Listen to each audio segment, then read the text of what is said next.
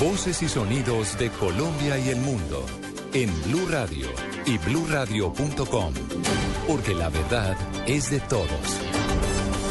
Son las 3 de la tarde, dos minutos. El presidente Juan Manuel Santos entrega a esta hora resultados del Consejo de Seguridad que adelantó en la ciudad de Barranquilla y desde allí está proponiendo nuevos mecanismos para enfrentar la criminalidad. En el sitio se encuentra Eberto Amor.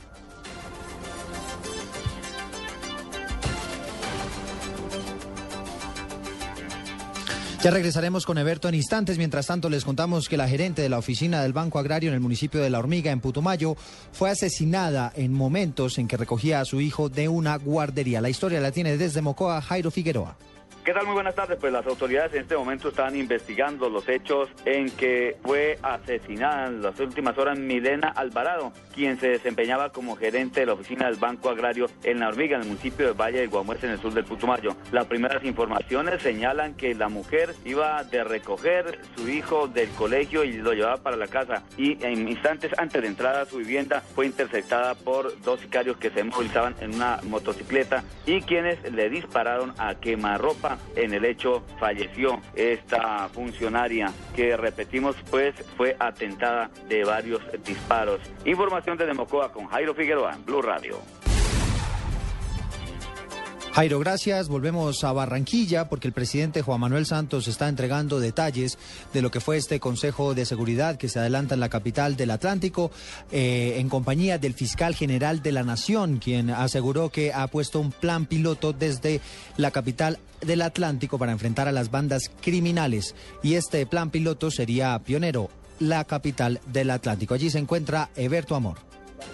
Y la decisión tomada, Eduardo, por el presidente de la República tiene que ver con los resultados que ha tenido Barranquilla en los últimos meses cuando se comenzó a luchar contra la extorsión. Dijo que eh, redujo la percepción de inseguridad de los barranquilleros. Interviene hasta ahora el presidente.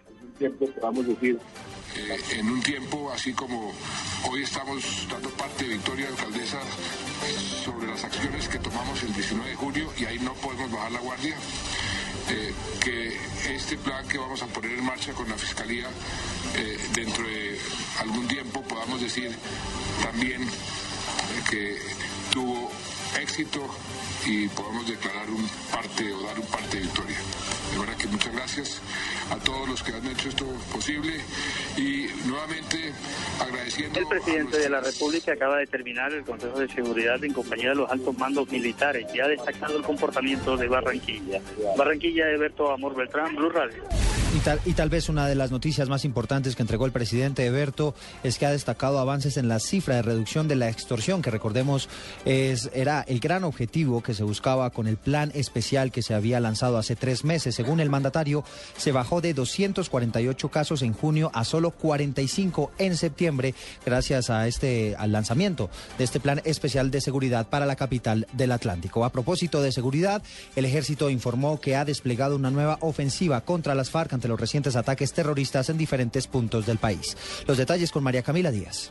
Sí, así es, Eduardo. Pues el comandante del Ejército Nacional, el general Juan Pablo Rodríguez, aseguró que los últimos ataques de la guerrilla de las FARC en los departamentos de Cauca, Nariño y Norte de Santander se deben a retaliaciones por eh, las recientes operaciones del Comando Conjunto de Occidente contra guerrilleros de la cuadrilla 29 de las FARC. El oficial indicó que los operativos se han intensificado en estas zonas del país. Desafortunadamente se ha presentado la voladura de unas torres de energía que considero yo que es la restauración de, estos, de esta ofensiva que desarrollan eh, las fuerzas militares y que y el Ejército Nacional, eh, especialmente en esa zona allí. Y obviamente estos terroristas para aliviar la presión siempre utilizan estos actos de terrorismo aleve, violando el derecho internacional humanitario, atacando a la población civil y atacando la infraestructura por su incapacidad que tienen de atacar la fuerza pública. Recordemos precisamente que en las últimas horas en Nariño un ataque de esta guerrilla en el municipio de Ospina Pérez dejó sin fluido eléctrico a cinco municipios de este departamento. María Camila Díaz, Blurra.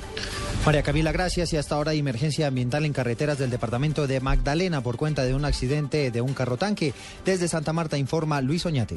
El accidente se registró en la variante del municipio de Fundación Centro del Magdalena, en donde al parecer por fallas mecánicas un carro tanque se volteó y los más de 5.000 galones de nafta que transportaba comenzaron a caer a una quebrada. Así lo reportó el capitán José Manuel Chaín, comandante operativo del Cuerpo de Bomberos de Santa Marta. sí, estos momentos le estamos dando soporte, como te decía, ya nuestro director eh, general está enterado de la situación, están los bomberos de fundación en estos momentos respondiendo a la emergencia y se está haciendo una contención con unos, con una retro y con arena, que es lo que se necesita para hacer la contención de la quebrada. En estos momentos hay restricciones en la troncal de Oriente entre la Cataca y Fundación. En Santa Marta, Luis Señante Gámez, Blue Radio.